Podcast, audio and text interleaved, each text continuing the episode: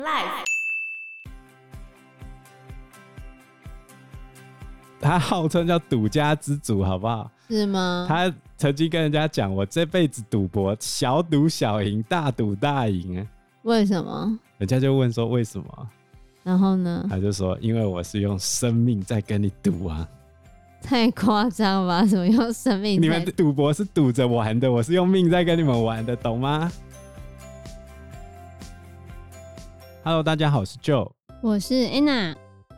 不过除了李广之外，在他前面的孔子，除了力气大之外，还有射箭也是非常厉害的哦。那不是说无少也见，故多能比试吗？他什么招都有哦。孔子他对于射箭这件事情已经厉害到什么程度？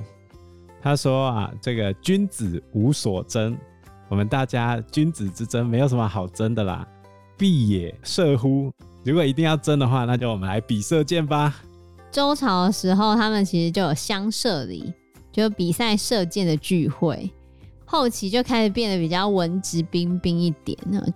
前半段就是会招呼人家进去吃吃喝喝啊，然后演奏个音乐啊。后来呢，再开始比赛射箭。那如果参加射礼的人多的话，就要选出两个代表队，代表主人跟客人。啊，比赛三轮，每人每一次会射四支箭，然后主人呢就跟地位比较高的嘉宾射，射完之后再换其他宾客射箭，这样子。然后也要选一个人负责报告射箭命中的靶数，那个报告的人呢，就要躲在箭靶附近的一块牌子后面，避免被误伤。这个牌子叫做阀，缺乏的那个阀，所以他们叫做惩罚。然后以前人的衣服是比较长的那种嘛，还把上衣拉开来塞到腰间，让手臂露出来。比较方便拉弓开弦，这样女生就不能拉嘞，所以女生不能比啊。哦，对啊，所以史书中并没有女人参加射箭的记载。这种社交场合，女生怎么可能参加呢？他们是不能参加射箭，但是他们可以去看他们射箭啊。就在中国南方的城啊、蔡国啊，比较开放的。贵妇人就会参加这种社交宴会，但他们只能看而已啦。除了射箭之外，奥运会还有一个项目也受到很广泛的讨论。你说就是那个打马的吗？奥运会在比赛的时候，马是当场抽签的，结果呢，有一匹马叫做圣男孩，他都不走。原本第一名的那个选手，因为他都不走，急得都哭出来了，然后拿鞭子打他也不动。腿一直夹他，用马刺刺他也没有用，所以后来旁边的教练就出手揍了马一下。总而言之呢，他就从第一名变成最后一名了。而且他后面，因为他教练打马，他就被取消后面的比赛了。好可怜啊！被发了一张黑卡。现在马已经不是我们主要的交通工具了。对啊，所以现在会骑马的人算是少数，都要额外花钱去学。这个学费可不便宜呢。对啊，新竹不是有个地方就可以学骑马？一堂课四十分钟的话，在台北大概要两千五到三千，太可怕了。马本身就不便宜，好不好？你几乎就是要把马当成一台车以上，对啊，而且是宾士以上的车子。对啦，也是。所以其实马术在古代也是六艺之一啊，就是御马嘛，就是马术。奥运的马术比赛分成马场马术、障碍赛跟三日赛等三个项目。那马场马术就是由选手骑着马在场地里面做出规定的路线跟动作，然后其他裁判就是在不同的位置观察你的技术啊、姿势啊、安稳度啊，还有马的步伐跟姿势，然后还有你跟马的配合度。那因为抽签完你只有二十分钟要跟马熟悉，所以他就是要强调爱马、尊重马，让马当你的朋友。可是，在这一次东京奥运现代五项的马术项目里面，就有六名选手因为跟随机分配的马匹无法配合，然后就拿到零分呐、啊。谁家也没办法 驯服那匹马？可是这样，除了这个德国的选手之外，另外一个俄罗斯的选手也是跟这个圣南海马匹也是遇到一样的问题啊。所以也有一些人，尤其选手，他们就觉得这样比赛不是很公平。厉害的人拿到什么马都骑，我跟你讲，是这样吗？你看那个关羽骑赤兔马，吕布骑赤兔马，不是都可以骑？赤兔马那在《三国演义》里面写的吧？除了马场马术之外，还有障碍赛。障碍赛的选手必须骑着马，按照规定路线跳跃十二个到十五个障碍物，然后会有水池啊、石墙啊、横杠杆等等。所以这一次那个德国选手史勒，他就是在障碍赛的时候被马摆了一道。而我们台湾这次参加的选手，是我们台湾史上第一个完赛的哦。真的、哦，虽然他没得名，可是完赛就已经很了不起了。因为碰倒障碍物超过规定时间，马拒绝跨越，顺序出错，选手从马上跌落都会扣分，扣分最少的赢。然后他被扣了九分。然后再来三日赛，就是同时包含了马场马术、障碍赛跟耐力赛这三种，然后必须要具备速度跟耐力这样子。参赛的选手跟马匹必须利用地形或自然障碍物搭配结合的固定障碍物这些，所以它不是一个很容易的项目。你光练就要有条件了。其实骑术在中国出现还蛮早的嘛，因为北方有游牧民族的关系，在河西走廊的山崖上面就有很多雕刻的壁画，壁画里面就有大量远古的人的狩猎图跟作战图。然后也有骑士拉着弓猎杀的那个图像啊。根据考古学家的研究，这些画呢，应该是在四千年前到一万年前留存下来的了。所以很早的时候，人类就开始驯化这些马类。对啊。不过斑马倒是没有人去驯化。斑马不是很凶吗？不是这样子讲的。不然呢？有一个家族叫罗斯柴尔德家族。据说是全世界前几有钱的家族。然后呢？罗斯柴尔德家族拥有自己的动物园嘛，然后他为了炫耀，所以他就跑去驯化斑马来拉车这样子。但是有成功吗？有，但是那是小斑马，大斑马没办法，因为它实在太凶了。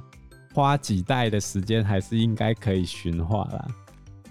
问题就在于你驯化它没有经济价值啊。就好像你养了一只宠物老虎，它看到你会过来舔你，可是它长了一百多公斤，扑过来你直接腰就断掉了。而且它如果突然凶性大发把你吃掉的话，是很可怕吗？所以跟动物之间的沟通并不是那么容易的。所以古代中国呢，在调教马匹跟驾马车，商周时期就已经出现了，而且周朝的时候。就把掌握军政跟军赋的官称作司马，这其实就有突出了马的重要性。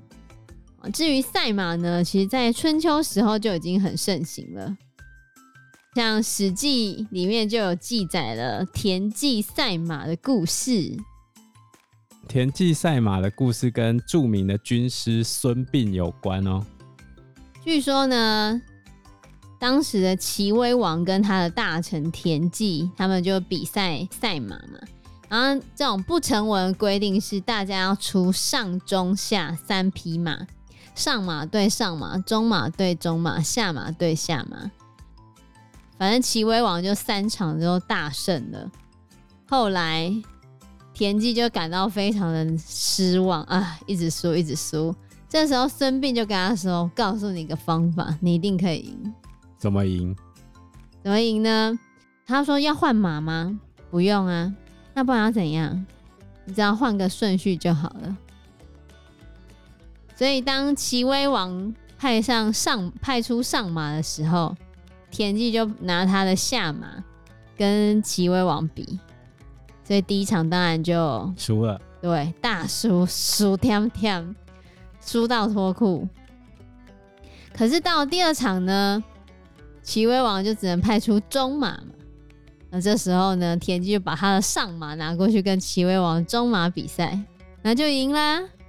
最后一场呢，齐威王的是下马，然后田忌的是中马，所以他第三场也赢了。可是我觉得这样子他应该作弊吧？人家就说上对上，中对中，下对下。那是你讲的，来来，白纸黑字写出来啊！是这样吗？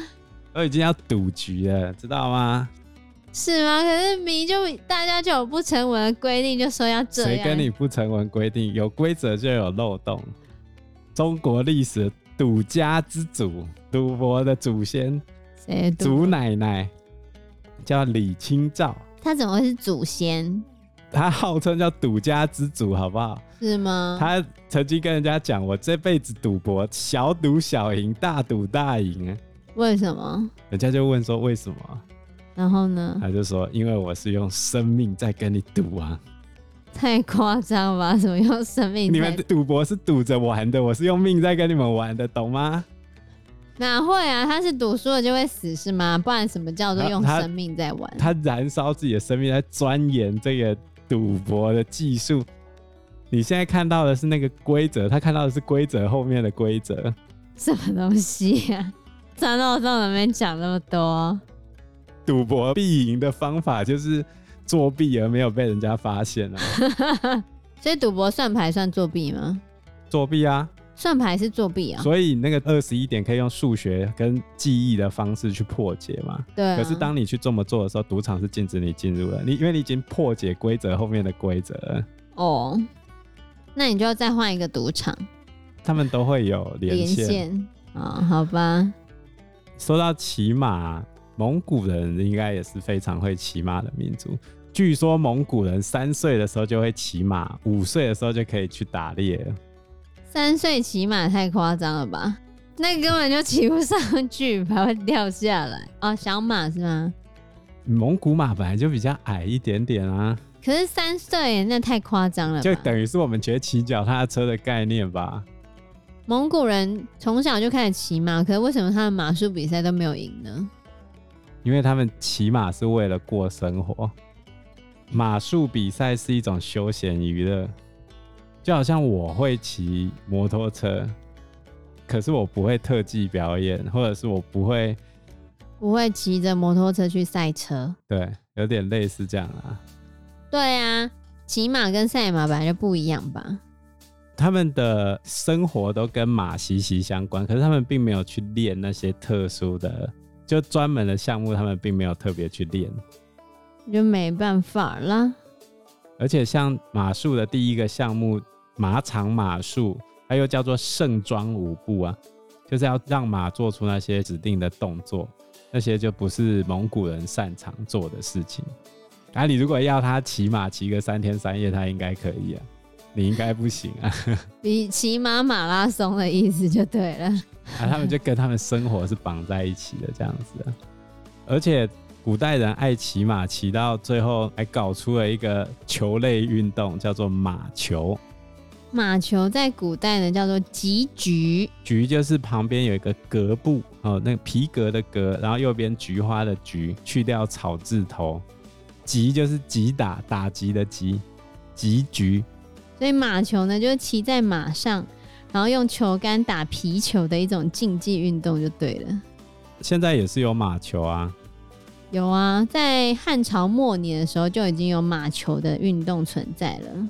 而且我记得在《琅琊榜》里面，他就有说他要去打马球啊，不是吗？哦，对对对，现代的马球是每队三人或四人啊，正规的大型草地那是四人，骑在马上挥动马球杆去打球，然后想办法攻入别人的球门，跟足球、曲棍球、冰球很像吧？对，对，他是骑马的。骑马的魁地奇比赛，如果再加一个金探子就更好了。哦，是这样吗？然后他根据号码不同，会负责不同区域。一号是前锋，二三号是中锋，四号是后卫，然后没有守门员。没有守门员。对，如果不小心选手受伤，也不可以替换球员。是啊，如果撞马的话嘞，那就惨了，那就不要受伤啊。哼。马球场长大概三百码，一码大概就一步的距离啊，然后宽一百六十码，大概是现在的六个足球场的大小，那还蛮大的啊，对吧？应该也很难撞在一起。然后比赛的时间大概是四六或八巡，巡就是巡回的巡，一巡大概就是不能超过七分钟这样，所以最长的话七八五十六，就一个小时，可以打一个小时这样，真有趣呢。刚刚讲古代的棋局呢，大约从汉朝的时候就已经开始流行在中国了，所以《琅琊榜》它虽然是架空的时代。而它的原著的发想来自于魏晋南北朝，所以它里面的人物才会说要去打马球。对啊，连曹植他都有在自己的文章里面提到打马球这件事。而且马球困难的地方在于不是打到那个球，你跟马配合到什么程度才困难呢？还要考验骑马的人的技术啊！它其实是一种骑术比赛吧。打马球呢，在唐朝的时候达到一个高潮。据说唐朝的时候，每一个皇帝都非常喜欢马球运动，因为唐朝的皇帝都有胡人的血统，所以他们蛮重视马球这件事情。对啊，据说在唐中宗的时候，吐蕃就是现在的那个西藏，西藏那边，他又派遣他们的使者。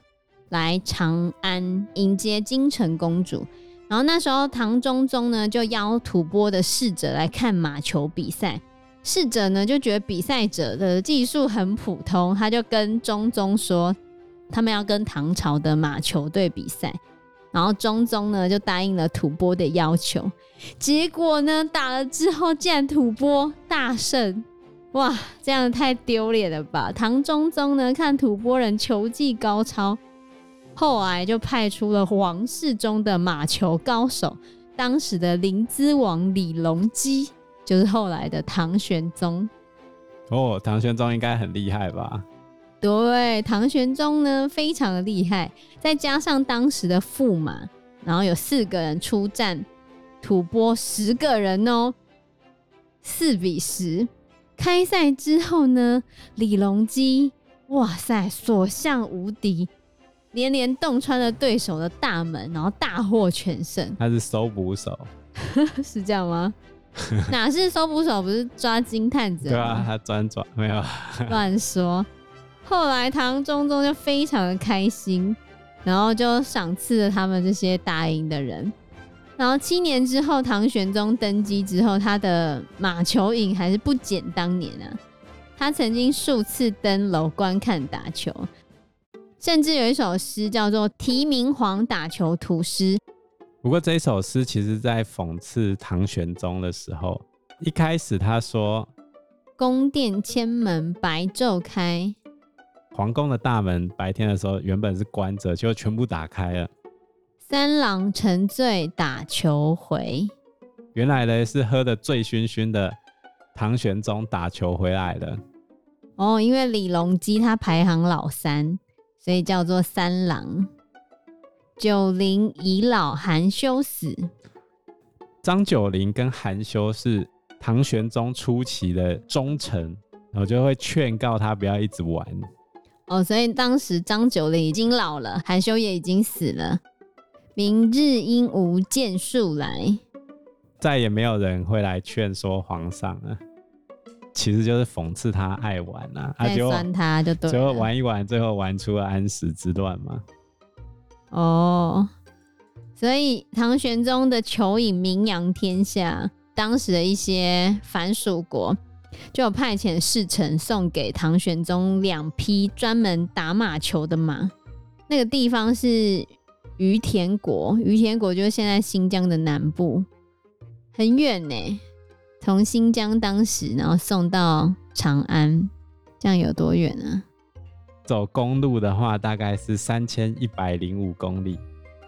三千一百零五公里哦，骑马呢？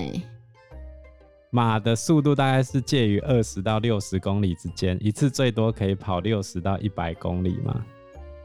所以一天大概跑个三小时到四小时。至少要一两个月以上了。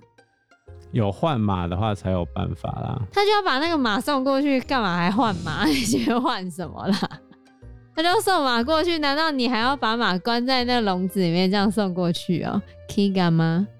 蒙古马大概八小时可以走六十公里的路程，所以三千一百零五公里的话，大概最快也要五十天吧。反正就是大概两三个月，就送两匹马，为了他喜欢。这那，那应该要走更慢，要送马的话，应该对啊，很慢吧，至少要半年。而且唐代的皇帝都非常热爱马球，一直到最后一任唐昭宗李曄。即使都已经快灭国了，被朱全忠当成傀儡，他还是把十几个马球选手带在身边玩，真的太夸张了。我觉得台湾就是因为骑马太贵，才没有这种马球的风气。台湾本地没有马，那就要买啊。对啊，我们只有路啦，你不能骑路。不过现在也有比较便宜的方法啦。我知道。骑脚踏车，对，自行车马球，我觉得这很好笑。说自行车为什么还叫马球？它是在十九世纪末由爱尔兰发明的。对，我觉得这样就比较便宜了。你骑自行车的马球真的蛮粗鄙的。如果可以放手骑的话，应该很有优势吧。那自行车马球的规则就很灵活啊，你可以根据实际的情况临时决定上场人数，一对一、二对二都可以啊。那你就没有一个 公定的玩法啊？哦啊，那就那就好玩的，这就是不是比赛的啊。那我骑那个飞天扫帚比不是更好？呵呵呵，最好可以飞起来。你哈利波特啊，真正是。所以你看，其实《哈利波特》某种程度上也反映了英国人对于马球的热爱，只是那一只马变成飞天扫帚啊。是啦，我觉得应该是蛮好玩的游戏，只是台湾真的很不兴骑马这个。我们就没有马 在那边骑马，我们也没有场地。你要这样子的话，要先有马，再来就要有场地。我们又没有马，又没有场地，是要怎么能够有这个运动？也是啊，太困难了啊。所以我们不能骑马，我们就干脆下马来打球好了。哦，可以啊，你说高尔夫是吗？对啊，我们这次还得到铜牌，超厉害，创下传说哎，从倒数的一路追到第三名哎，超神！我记得那时候网友很有趣，网友就会在那个网络上面施法，这边吹吹吹，把那个对手的球吹走，吹吹吹，吹吹吹，然后对手的球还真的没有进洞哎，很好笑。太夸张了。那古代有高尔夫球这样的运动吗？有，中国古代也有类似现代的高尔夫球，叫做锤丸。锤就是锤子的锤。它的盛行呢，其实就跟唐代的球类运动有密切的关系。因为唐代除了刚刚讲的马球之外，他们也有踢足球的方式，他们也有出现拿球杆徒步打的球类游戏。在唐朝那时候叫做步打球，行走步伐的那个步，步打球。简单来说就是没钱骑马，我们用走的就好了。对啊，双脚马十一路公车。没错，就不打球，用走的，用走的，不是用骑马的。然后这种不打球呢，到了宋朝就是叫做锤丸，它还有文字记载哦。比较像是现在的那种锤球吧。嗯，你去看它的规则，其实跟现在的高尔夫是很像的。它是打到洞里面吗？对啊。那要怎么玩呢？呃，唐朝的时候，不打球是跑步挥杆击球，比赛看谁打最远。玩的时候要用杖击球，然后把那个球打进对方的球门。唐朝的时候，那当时主要打的都是一些女生、后宫佳人这样子。不会太累，不会流汗。对，除了不骑马之外呢，跟打马球的运动大概是相似的啦。所以像《全唐诗》里面，当时唐朝宫廷中男女里面不打球都非常的盛行。到了宋朝之后，就变成是用杖击球，把球打到洞里面就赢了。原本唐朝的时候是打到对方的球门。宋朝的时候就是打到洞里面哦、喔，那就跟现在高尔夫球一样啊。对啊，所以就跟现在的高尔夫是差不多的。而且在《宋史》里面记载，每年三月呢，宋太宗都会主持仪式，跟朝廷的人还有那些里面的艺人们参加这种不打球的游戏。很闲呢、欸。步打球呢，在金元时期啊，金朝、元朝之后就开始叫做锤丸，然后甚至还有。一个记载叫做《玩经》，玩的经典，玩就是丸子的丸，经就是经典的经，里面就有记载。这个最早文字记录是元世宗，就是在一元世宗时的一二八二年出版的，刚刚讲的《丸经》里面就有记载，宋徽宗、金章宗都喜欢捶丸。这本《丸经》里面还讲说棒子怎么做。然后场地怎么保养，还有他比赛的规则啊，还有打法啊，跟战术啊，还强调了体育运动的道德，要有品啊。对啊，很厉害耶！而且他的专业程度跟精致程度都不会比现在的高尔夫球运动还要糟，因为它发展也很久啊。到了明朝之后，在都市里面。大家也是把捶丸当成是一个很重要的休闲娱乐，尤其是有钱人，因为捶丸就是一种高雅的娱乐活动，所以现在会玩高尔夫球的几乎都是经济状况比较好的。但是在清朝之后，因为皇室禁止人民练武，后来这个锤玩的运动就开始渐渐失传了。不过，你如果看古代时候的一些。绘画像《明宣宗行乐图》，还有一张叫做《垂丸仕女图》，里面都有画到垂丸这个体育娱乐活动，它就盛行在皇族跟士大夫之间的。它发展的非常非常的细致啊，因为有皇族跟士大夫的支持，所以它发展的非常细致。比如说元朝的《玩经》里面就讲说，球杆有哪几种啊？比如说有。扑棒啊，然后勺棒啊，单手啊，鹰嘴啊，反正就不同的棒子类型来应对不同的地形，大概有十种不同的棒型。这个跟现在高尔夫球手需要木杆、铁杆、长杆、短杆，捶完甚至还更加讲究，而且还会利用天然的山坡地形来打球。如果他们一开始发球的地方是在平坦的草地上。捶丸也规定要设置人为的高低不平的障碍，然后这样才好玩。对啊，然后在游戏规则的部分，捶丸呢，他们把击球点称为击，就基准点的击。打球的时候就会分成头棒、二棒、三棒，啊，就一杆、二杆、三杆呐。对啊，所以它整套游戏的模式其实跟现在高尔夫球的打球模式基本上是差不多的。这个说法目前还没有得到广泛的认定啊，是中国有这样子提高他们的民族自信心啊，就像泡菜被中国拿去了一样。哦，现在泡菜指的是四川的泡菜嘛？那韩国，国要叫新奇了，以后要吃韩国泡菜火锅，只能说我要老板，我要一个新奇火锅，老板给我你供上。除了这些运动项目之外，其实。中国古代还有很多不同的运动项目，比如说摔跤啊、踢足球啊、溜冰啊。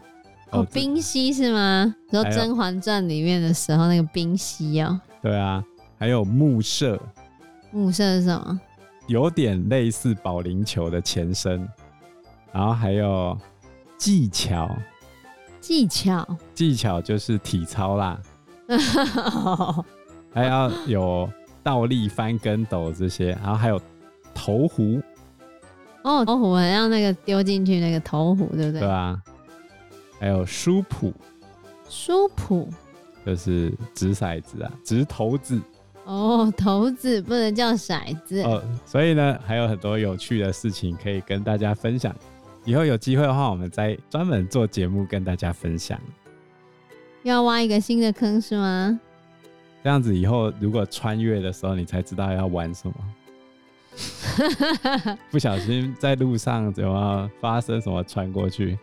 哪有什么穿越啊？哦、醒过来之后发现自己是史莱姆，有一只龙站在你前面。你怎么不说醒过来之后发现你在二零二七年？然后都没有其他人吗？对啊。好吧，不要再胡扯了。好，那我们这一集节目就到这个地方喽。谢谢大家，谢谢大家，拜拜。拜拜。